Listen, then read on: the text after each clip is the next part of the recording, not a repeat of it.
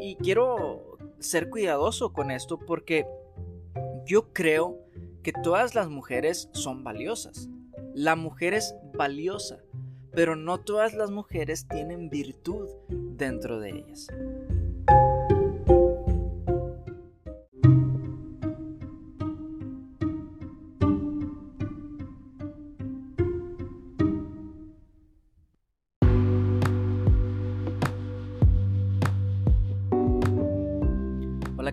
Están? Bienvenidos a este podcast, el podcast de Regénesis. Es un gran placer y un gran honor que me puedas acompañar en un episodio más de este podcast. Y bueno, hoy quería compartir un pequeño episodio, una pequeña reflexión acerca del libro de Proverbios. El libro de Proverbios es un libro poético y es un libro que nos habla acerca de consejos que nosotros podemos aplicar, consejos que nosotros podemos llevar a cabo para tener una mejor vida. Y esto va relacionado a lo que he estado hablando acerca de la felicidad. Si recordamos en episodios anteriores hablé acerca de la festividad de los tabernáculos y cómo es que en medio de esta festividad se celebraban varias cosas o se llevaban a cabo varios rituales o ceremonias que reflejaban la felicidad y Jesús tomó esas figuras para manifestar que Él era la verdadera felicidad, de que Él era el agua que trae saciedad a nuestro ser y que Él es la luz que nos da a nosotros la guía para poder avanzar. Entonces Jesús toma estos simbolismos y los aplica a su vida y porque realmente lo que representaban estos símbolos era lo que Jesús iba a hacer Después hablamos acerca del ciego de nacimiento y cómo es que los sabios dicen que el que no ha visto la alegría de esta festividad que se llevaba a cabo en ese tiempo no ha conocido lo que es la alegría. Y este hombre es sanado de su vista recobra la vista o, la vista le es dada por medio de Jesús Jesús lo sana y entonces este hombre se encuentra con la verdadera felicidad, no solamente la alegría de un momento, sino la felicidad de toda una vida, porque conocer, encontrarse con Jesús es la felicidad máxima. Y no solo eso, sino que no es solo el hecho de encontrarnos con Jesús, sino el tipo de vida que Jesús nos da o Jesús nos muestra, el tipo de vida que Jesús nos llama a vivir. La palabra nos habla de que Jesús nos vino a dar vida y vida en abundancia, o sea, un estilo de vida muy diferente en el cual podemos gozar de esta estadía en este mundo o de este tiempo en el cual estamos viviendo aquí. La vida Dios nos la dio para que nosotros la pudiéramos disfrutar y la forma en que nosotros la disfrutamos es siguiendo la dirección que Él nos da. Él nos da la dirección, Él nos da la instrucción de cómo es que nosotros podemos sacarle provecho a esta vida y poder disfrutarla. Y como mencionaba en el episodio anterior, la felicidad no depende de lo que está a nuestro alrededor. La felicidad no depende de qué es lo que pasa al lado mío, qué es lo que pasa en el mundo. La felicidad depende de los valores internos que emanan de nosotros. Y mostrábamos cómo es que Jesús habló de esos valores, habló acerca de los pobres en espíritu, habló de los que lloran, de los mansos, de los hambrientos y sedientos, de los misericordiosos, de los limpios de corazón, de los pacificadores, de los que padecen persecución y de los vituperados, y habló de que cada uno de estos iba a recibir una bendición a causa de estos valores que las personas iban a tener en ellos. La bendición es el resultado de seguir ciertas normas y de, tener ciertos valores en nuestro corazón.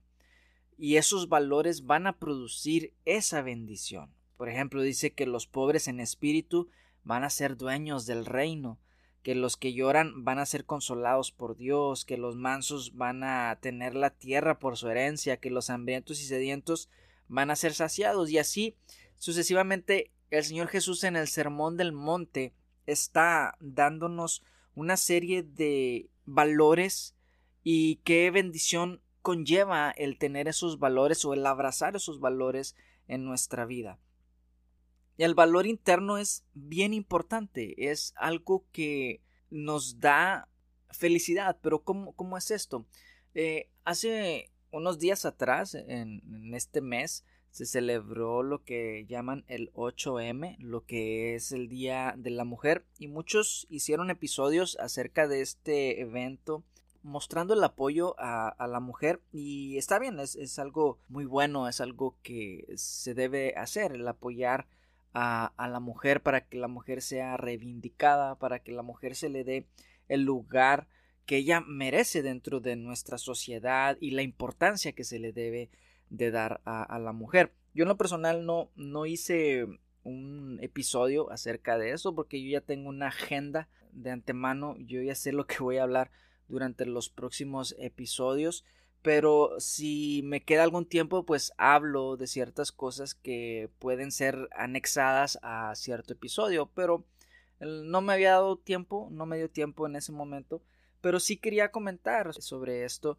y es porque escuchaba un pastor que, que decía acerca del proverbio 31 donde habla acerca de la mujer virtuosa y él puso un TikTok o puso un video donde él decía que nosotros siempre hemos hablado acerca del proverbio 31, el cristianismo siempre ha hablado acerca de este proverbio como que cuando se habla de la mujer virtuosa se está haciendo un elogio, que se está halagando a la mujer y él decía no, o sea, no, no es realmente un elogio, es una pregunta que se hace y que se está haciendo la comparación de que es muy difícil encontrar una mujer virtuosa. Y entonces creo que cae como en este juego de, de ver la escritura como algo patriarcal, como algo que oprime a la mujer. Y yo creo que no es así. O sea, yo creo que sí es un elogio que está haciendo hacia la mujer virtuosa. Y, y, quiero ser cuidadoso con esto porque yo creo que todas las mujeres son valiosas. La mujer es valiosa, pero no todas las mujeres tienen virtud dentro de ellas. Eh, una, una cosa es que tú seas alguien valioso por lo que eres como ser humano y otra cosa es de que tú tengas virtud dentro de ti. La virtud es algo que se desarrolla. Las virtudes eh, son aquellos valores internos que están en nosotros, pero esos no son algo que ya están intrínsecamente en nosotros, sino que son cosas que las vamos desarrollando con el paso del tiempo. Algunas virtudes que habla la escritura es acerca de la fe, la misericordia, la mansedumbre, la templanza, eh, el ser dadivosos, el ser misericordiosos. Estas virtudes son virtudes que vamos desarrollando con el paso del tiempo, entre más estamos conociendo a Dios, entre más vamos avanzando en la vida, entre más vamos madurando, estas virtudes se van generando en nuestra vida. Entonces es verdad de que todos valemos, pero no todos tenemos virtudes. Esas virtudes tenemos que generarlas. Y el Proverbio 31 habla acerca de eso. Habla acerca de que es más importante encontrar una mujer llena de virtudes que una mujer que solamente sea bella en lo exterior o que solamente sea una mujer que es preparada académicamente o que ha logrado cosas eh, profesionalmente, que es importante, pero lo más importante es el valor interno que hay en nosotros, que valemos como persona, pero que dentro de nosotros hemos generado valores, hemos generado virtudes. Sí, y cuando el pueblo de Israel, el pueblo judío, cada Shabbat oran por sus mujeres, por sus esposas, ellos repiten Proverbios 31 sobre sus esposas. Y cuando el padre de familia está orando, diciendo esta bendición de Proverbios 31 sobre su esposa, lo hace porque está convencido de que su esposa es virtuosa, de que su esposa tiene virtudes, y no solo eso, sino que está poniendo en práctica lo que es este proverbio, porque este proverbio es un consejo de un padre a un hijo. El padre le está enseñando a su hijo Lemuel que lo más importante no es una mujer bella, no es una mujer que tiene muchos títulos, sino que lo más importante es una mujer que tiene virtudes. Y no solamente la mujer que tiene virtudes es lo que tenemos que buscar, sino que también del lado de la mujer, lo más importante para ella no es buscar un hombre que eh, tenga todos los músculos del mundo, que un hombre que sea el perfecto, el más hermoso, sino que lo más importante es encontrar un hombre que también tenga virtudes. El mismo libro de los Proverbios nos habla acerca de esto en el capítulo 20, verso 6 dice muchos hombres proclaman cada uno su propia bondad, pero hombre de verdad, ¿quién lo hallará? camina en, su integridad el justo, sus hijos son dichosos después de él. Hay muchos hombres, muchos hombres proclaman su propia verdad, cada uno proclama su propia bondad, pero hombre de verdad, ¿quién lo hallará? ¿Qué es lo que está mencionando? De que hay hombres que proclaman sus propias virtudes, hay hombres que se dicen tener la virtud de la bondad, pero dice, y hombre de verdad, y la verdad es una virtud también. Por eso dice, hombre de verdad, ¿quién lo hallará? Hombre virtuoso. Lo más importante es que nosotros como seres humanos tengamos virtudes dentro de, de, nosotros. Porque al tener nosotros, al desarrollar estas virtudes, vamos a encontrar la verdadera felicidad. Y la felicidad es tener estas virtudes y estos valores internos que nos van a llevar a tener una vida mejor. ¿Qué es lo que hace la mujer virtuosa? La mujer virtuosa dice que el corazón de su marido está en ella confiado y no carecerá de ganancias. Y se le da ella bien y no mal todos los días de su vida, busca lana y lino y con voluntad trabaja con sus manos, es como nave de mercader, trae su pan de lejos, se levanta aún de noche y da comida a su familia y ración a sus criadas, considera la heredad y la compra y planta viña del fruto de sus manos. Entonces, está haciendo toda una descripción de lo que es una mujer virtuosa y una de las cosas que señala es de que su marido está confiado en ella. ¿Por qué? Porque al igual que el Proverbio 20, donde habla de que hombre de, bondad, ¿quién lo, dice hombre de verdad, ¿quién lo hallará? Igualmente, mujer de verdad ¿quién la hallará? Entonces, la mujer que es de verdad su marido está confiado en ella, al igual que la mujer está confiada cuando el hombre es un hombre de verdad. Y esta descripción de la mujer virtuosa no está limitada solamente a la mujer que está casada. Al contrario, esto habla también de la mujer que aún está creciendo, y que está en ese proceso de estar siendo formada para ser la esposa o la madre que sus hijos necesitan, la esposa que su esposo necesita y la madre que sus hijos necesitan. ¿Por qué? Porque debemos entender la cultura hebrea, la cultura judía, y para la cultura judía hay este concepto bien interesante. En una ocasión le preguntaba a alguien y decía, ¿Cuándo es el mejor momento para enseñar a mis hijos valores? ¿Cuándo es el mejor momento para enseñar a mis hijos la Torah?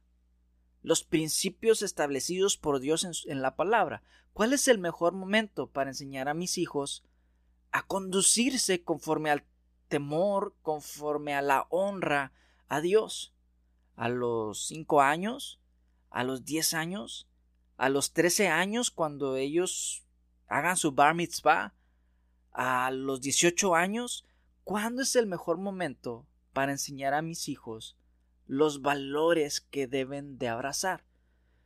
Y le contestaba alguien a esta persona, bueno, la mejor edad para enseñarle a tu hijo los valores del reino o los valores que están en la palabra es cuando tú tienes 13 años.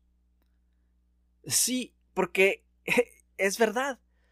Porque el pensamiento del hebreo es, primero fórmate tú, y cuando tú estés formado, cuando tú estés lleno con esos valores, entonces tus descendencias van a ser bendecidas. Los valores debemos enseñarlos a nuestros hijos aún antes de que ellos hayan nacido. Porque esos valores deben de estar en nosotros, igual en la mujer. Tal vez aquí en Proverbios habla acerca de la mujer que está casada, pero en el pensamiento hebreo no es así. Habla aún de la niña que no ha nacido. Habla aún de la niña que está en proceso y que está en crecimiento, de que esa niña ya es una niña virtuosa o que ya debe de ser una niña virtuosa. Y se tiene que hacer ese trabajo de instruir a la niña para que crezca con virtudes. Entonces nosotros no tenemos este pensamiento, pero es un pensamiento que deberíamos de adquirir.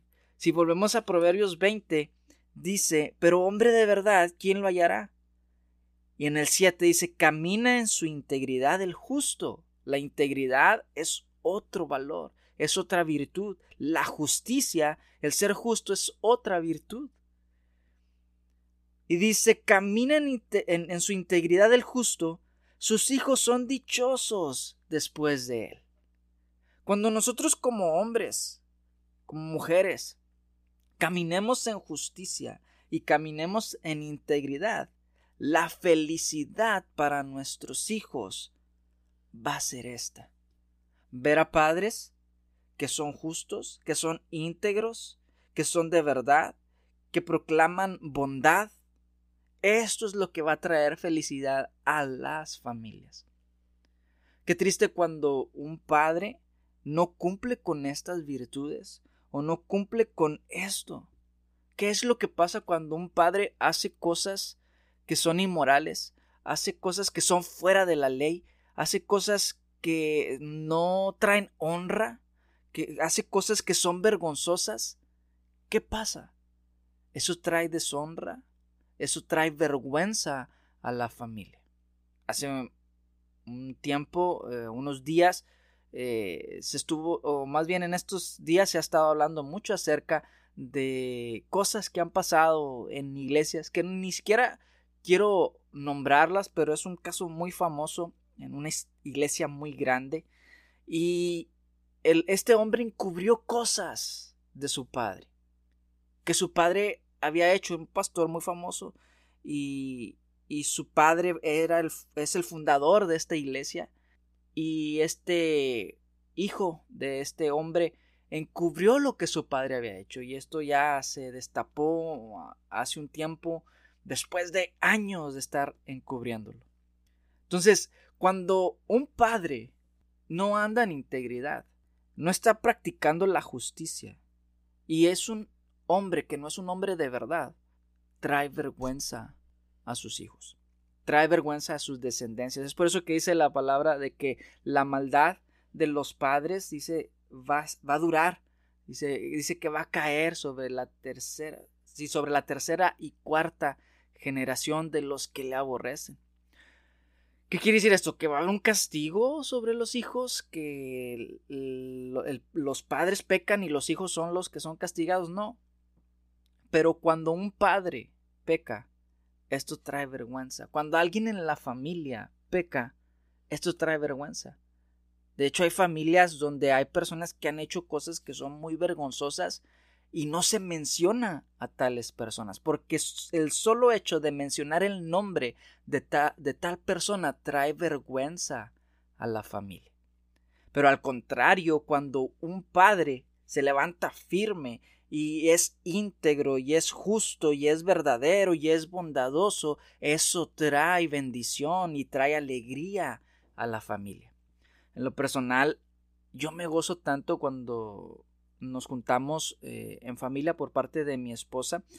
Eh, y no, no, que no me goce con mi propia familia, no, sino que hay, eh, quiero dar un ejemplo específico de por parte de mi familia cuando nos reunimos con ellos, me gusta mucho ver al abuelito de, mi esposa y a, y, a, la abuelita. Ellos son personas de, casi 90 años, están llegando a los 90 años con más de 60 años de, de casados y verlos a ellos, o sea, es de grande bendición ver a estos, a estas personas ya mayores tan llenos de virtudes, tan llenos de sabiduría, tan llenos de amor y cómo ellos buscan unir a la familia. Trae tanta bendición. Uno se siente tan alegre de verlos y cómo es que ellos han sido personas íntegras, han sido personas justas, han sido personas bondadosas, han sido personas, hombres y mujer de verdad, que verlos trae tanta bendición y uno se siente orgulloso de llamarlos a ellos abuelitos, de llamarlos a ellos padres, de llamarlos a ellos patriarca o matriarca de la familia. ¿Por qué? Por el gran legado de bendición que han dejado sobre las generaciones, sobre sus generaciones. Entonces uno dice, yo quiero ser, yo quiero llegar a estar así. Cuando yo esté grande, que mis hijos puedan ver en mí un legado, que yo pueda haber dejado un legado de bendición en la vida de, de mi familia y en la vida de mis hijos. Pero, ¿cómo se produce eso? Bueno, por medio de los valores internos que debemos de abrazar para que emanen de nosotros. Y Jesús nos enseñó. Jesús nos enseñó cuáles eran estos valores, estas virtudes que iban a traer bendición a nuestra vida. Y bendición lo que significa es ser feliz, ser muy, muy feliz. Dice el Salmo 1, Bienaventurado el hombre que no anduvo en consejo de malos, feliz es el hombre que no anduvo en consejo de malos, que no estuvo en camino de pecadores y que no se sentó en silla de escarnecedores sino que en la ley de Dios está su delicia y en su ley medita de día y de noche y luego habla acerca de la bendición que van a obtener estas personas y dice será como un árbol plantado junto a corrientes de aguas que da su fruto en su tiempo y que su hoja no cae y que todo lo que hace prospera. Y dice otro salmo que aquellos que son plantados junto a corrientes de aguas, junto a esas corrientes de aguas en la casa de Dios, Dice que estarán vigorosos y verdes, que aún en la vejez fructificarán, estarán vigorosos y verdes para anunciar que el Señor mi fortaleza es recto y que en Él no hay injusticia. Entonces, una vida de felicidad es esa. Cuando tú ya estás grande y puedes ver el legado que dejaste en tu familia. Y yo sé que no en todos los casos es así, pero yo creo que ese es el diseño que Dios quería. Yo creo que eso es lo que Dios quería que el hombre se gozara. Así como Jacob, que dice que adoró tomado de su bastón, adoró al Señor y, es, y el bastón hablaba acerca de todo lo que Dios había hecho en su vida, de todo el legado de una relación, una vida de relación con Dios. Y dice que allí adoró al Señor. Entonces yo creo que debe ser una gran felicidad cuando tú llegas a cierta edad saber de que fuiste un hombre o que fuiste una mujer que fue íntegra, que sostuvo esos valores internos. Entonces, creo que es muy importante que nosotros aprendamos a generar en nuestra vida este tipo de virtudes, porque eso es lo que va a traer felicidad, no lo material, no los títulos, no los logros, nada de eso, sino lo que nosotros generamos desde adentro. Y claro, esto se hace por medio de la ayuda del Espíritu Santo en nuestras vidas. El Espíritu Santo es el que genera esos frutos en nuestro ser, el fruto del Espíritu. Entonces, Espero que sea de bendición para tu vida y si es así, compártelo con alguien más para que también pueda ser de bendición para su vida y pues que recordemos siempre esto. Es un mensaje sencillo y es de que la felicidad del ser humano emana de los valores internos que Jesús nos enseñó. Bendiciones.